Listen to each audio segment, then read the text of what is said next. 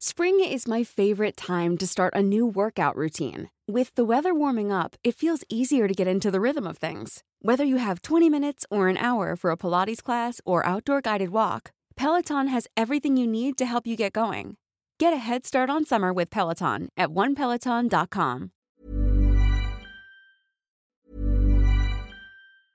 Hiring for your small business? If you're not looking for professionals on LinkedIn, you're looking in the wrong place. That's like looking for your car keys in a fish tank. LinkedIn helps you hire professionals you can't find anywhere else, even those who aren't actively searching for a new job but might be open to the perfect role. In a given month, over 70% of LinkedIn users don't even visit other leading job sites. So start looking in the right place. With LinkedIn, you can hire professionals like a professional. Post your free job on linkedin.com slash people today. Spring is my favorite time to start a new workout routine. With the weather warming up, it feels easier to get into the rhythm of things. Whether you have 20 minutes or an hour for a Pilates class or outdoor guided walk, Peloton has everything you need to help you get going. Get a head start on summer with Peloton at onepeloton.com.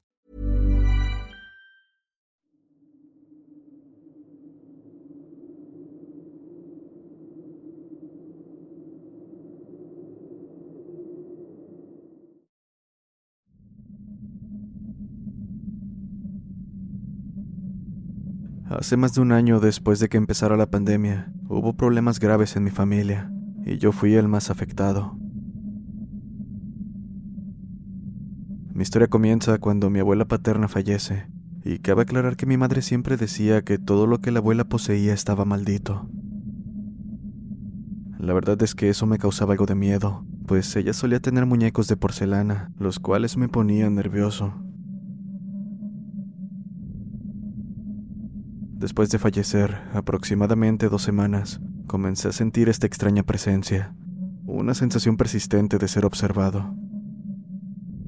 Trataba de no darle importancia creyendo que era mi imaginación, lo cual de alguna manera pareció ayudar, pues pasó un mes sin que nada ocurriera. Hasta que los eventos extraños comenzaron, y debo decir que anteriormente había pasado por situaciones que podrían considerarse paranormales, pero estas se sentían distintas pequeñas piedras siendo arrojadas al suelo del corredor. Escuchar pasos en medio de la noche cuando claramente no había nadie despierto. E incluso escuchar mi nombre estando solo. Eran cosas que se volvieron casi cotidianas. Lo que es peor, esto fue escalando poco a poco y solo tomó un par de semanas para que la sensación de ser observado fuera más persistente que nunca generalmente por la noche, y no desaparecía hasta horas después. Cuando salí al baño o a cerrar el portón de la casa, la sensación se hacía más fuerte. Cerca de la casa hay árboles y matorrales. Justo de ahí sentía la mirada, pero la verdad es que no me atrevía a revisar. En su lugar traté de buscar ayuda, pero como en ese entonces mi familia estaba pasando por un momento bastante crítico, me era imposible siquiera plantearles mi situación. Esto solo me puso mal, pues dentro de mí sabía que esa cosa, sea lo que sea, no tenía buenas intenciones. Una noche en la que me encontraba haciendo mi tarea en la cocina, al abrir la nevera sentí nuevamente la mirada, pero esta vez la pesadez que sentía era enorme, a tal punto que no podía ignorar aquello. Estaba claro que había algo ahí. Volté, temiendo encontrarme con algo que me haría arrepentirme de ello. A pesar de que la sensación persistía, no había nadie conmigo. Fueron dos o tres minutos que estuve sin moverme, aún con miedo, hasta que logré ver algo asomarse en una de las esquinas de los cuartos. El pasillo estaba oscuro y la luz apenas llegaba a la mitad. Eso fue suficiente para ver cómo lo que parecía ser alguien asomaba su cabeza, escondiéndose por instantes como intentando que no lo descubriera. El pasillo no era extenso, así que pude ver cómo lucía. Parecía tener una máscara blanca, la cual mostraba unas cuencas oscuras carentes de ojos. No sé si era una máscara, pues no podía apreciar más detalles, eran solo las cuencas rodeadas por un tono blanco, pálido más bien. No sé cuánto tiempo estuve viendo esa cosa. Solo recuerdo que en cuestión de un instante me encontraba corriendo hacia mi habitación, encerrándome y escondiéndome bajo las sábanas. De pura suerte tenía sal en mi cuarto, sobre la cual recordé que un cura me había dicho que poner una línea de sal donde va la puerta ayudaba a que no pasara en ese punto algún ser o espíritu maligno. En verdad agradecí que haya funcionado, pero el sonido de pasos afuera de mi habitación, yendo de un lugar a otro, no me dejó dormir. Al final no pasó nada más que el susto, pero sabía que eso no podía terminar tan fácil. Al paso de dos semanas de relativa tranquilidad, presencié en carne propia lo que algunos llaman parálisis del sueño. No recuerdo bien la hora, tal vez las cinco de la mañana, pues es la hora en que el sol comienza a salir. Pude ver la luz entrando en mi habitación, pero no era la de un amanecer como los que había visto antes. Sé que podrá sonar extraño. La luz que yo vi era de un tenue color azul. Me asusté tanto como para gritar, y más al voltear a mi derecha, donde se encontraba ese maldito ser. En ese momento caí en cuenta de que lo que cubría su rostro era una especie de máscara de cuero, bastante real como para ser una de las que encontrarías en una tienda. Algo más que noté es que su cuerpo estaba totalmente cubierto por niebla oscura o bruma. Los segundos que duró esta situación de terror, donde no podía hacer nada más que ver esa cosa, me parecieron eternos. Agradezco el hecho de haberme desmayado, pues estoy seguro de que ver esa cosa por más tiempo me habría dejado secuelas terribles. Al recordar cómo lucía esa cosa, la máscara y el que no tuviera ojos, pienso que eso no es un simple espíritu, sino más bien un demonio. Al levantarme ese mismo día por la tarde, apenas si podía recordar lo que había ocurrido. Sin embargo, conforme el día transcurrió, mis ideas se fueron aclarando y llegué a la conclusión de que aquello para nada había sido un sueño. En verdad me siento mal cada que escucho pasos cerca de mí o me siento observado. Pero sé que la única forma de deshacerme de eso es con mucha fuerza y espíritu, para no dejarme vencer por ese demonio. Ha pasado tiempo desde que esto comenzó, y cada día lo vivo en constante miedo. Como lo comenté, los pasos que escuchaba antes ahora están más cerca, como si poco a poco eso se estuviera acercando a mí. En verdad rezo porque ese día no llegue. Algo más que debo agregar es que relaciono totalmente la situación por la que pasó mi familia con la aparición de ese ser.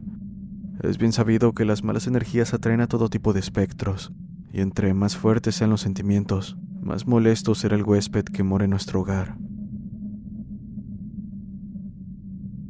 Con todos los problemas en casa terminé cayendo en depresión, ya nada volvió a ser lo mismo. Aún me queda fuerza de voluntad para seguir adelante. Vivir en el pasado no ayudará de nada. Solo queda mantenerme firme y darle cara a esa cosa. A las sombras que veo de rojo o de vez en cuando pasan corriendo de un extremo del pasillo al otro. Esto ya no es exclusivo de la noche. A cualquier hora del día se manifiestan, como si esta casa les perteneciera.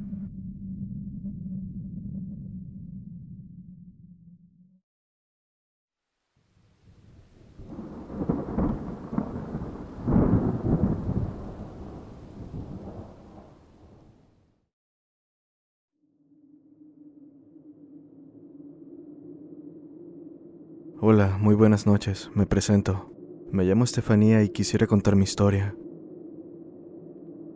Esto se remonta al año 2020. Me había ido a vivir con mi tía, hermana de mi madre, ya que unos meses atrás una hija de ella falleció y no quería dejarla sola ni descuidarla. Mi tía siempre nos relataba que en su casa sucedían fenómenos extraños. En su mayoría eran historias que mis primos y yo no creíamos, pues en las familias mexicanas es normal contar estos relatos para asustar a los ingenuos y pasar el rato, o para advertirles sobre malas actitudes que deben evitar. Fue un día en el que me dirigí a mi habitación que escuché cómo tocaron la ventana.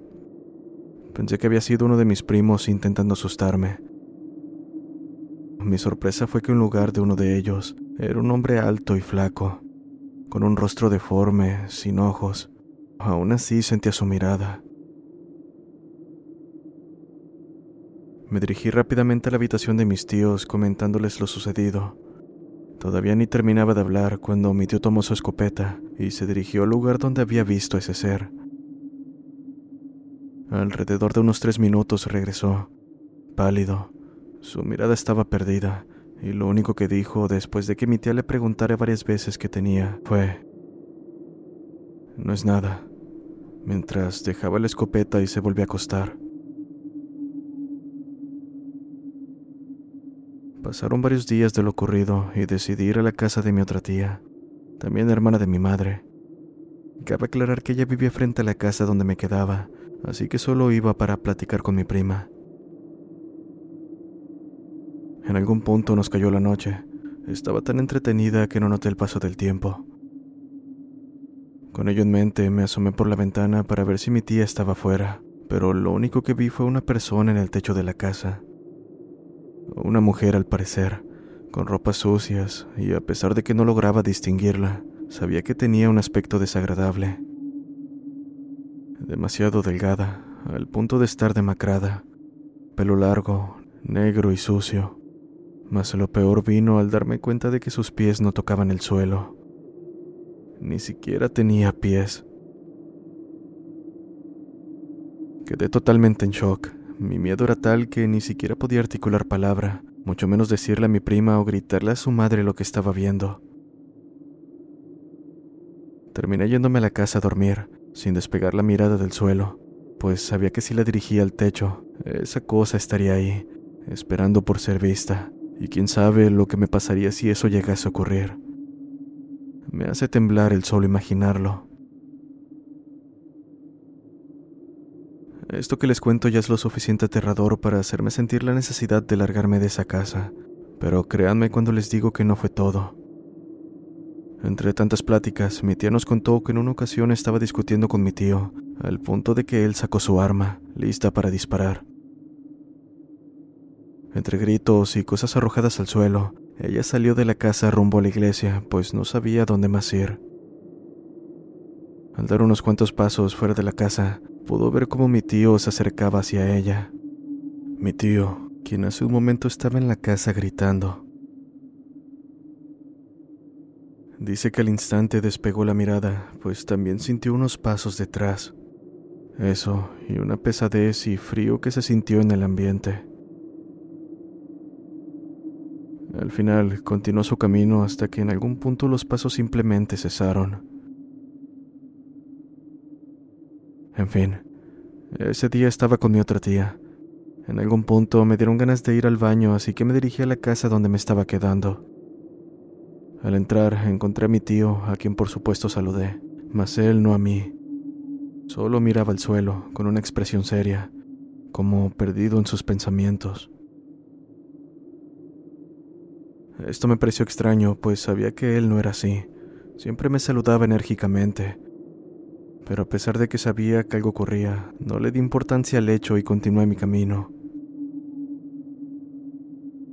Al salir, lo saludé una vez más sin obtener respuesta, y al dirigirme a la casa de mi tía, me lo encontré regresando del comercio. Incluso me saludó mientras se aproximaba. Me sorprendí bastante, a la par que un frío recorría mi espalda. Sin dudarlo les comenté lo sucedido, y debido a lo que había estado ocurriendo, decidieron mandarme a hacer una limpia. Quien la hizo me dijo que lo mejor era que volviera a casa de mi madre, pues algo parecía estar tras de mí. Gracias por escuchar. Saludos desde Camargo, Chihuahua.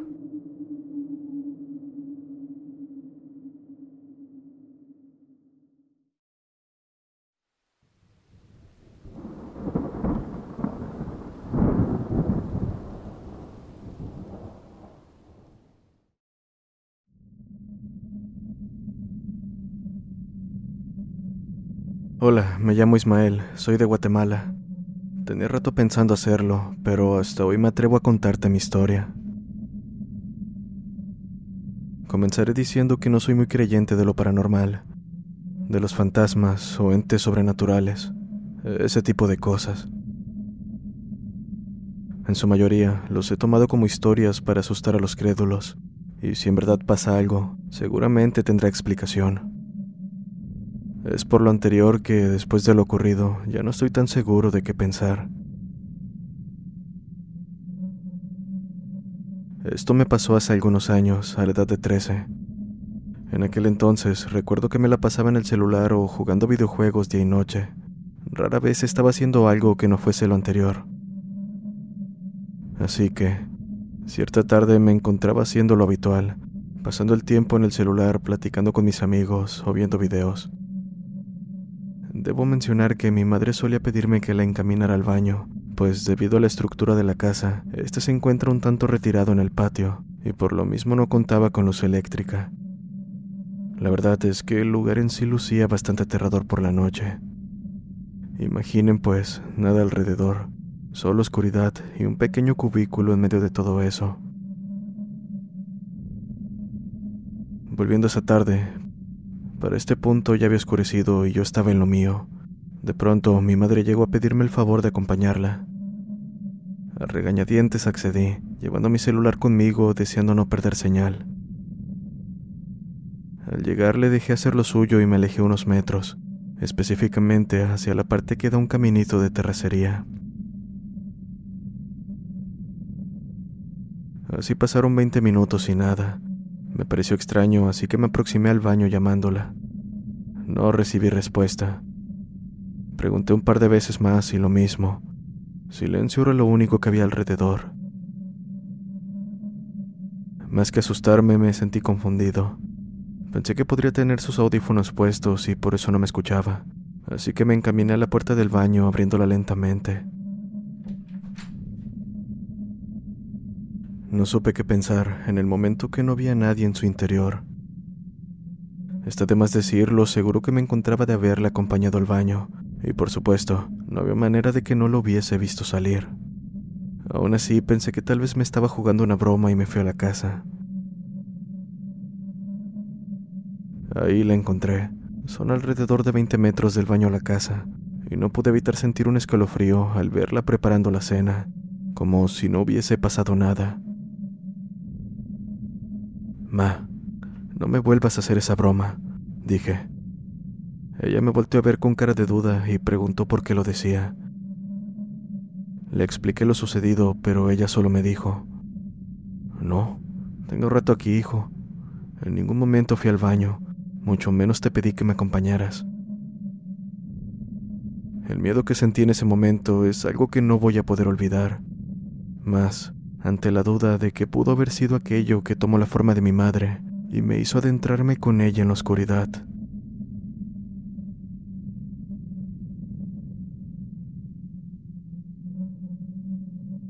Los invito a seguirnos en todas las redes sociales y también a enviar su relato al correo vocesdelabismo.gmail.com. Recuerden, todos los enlaces se encuentran en la descripción. Nos vemos en el siguiente video.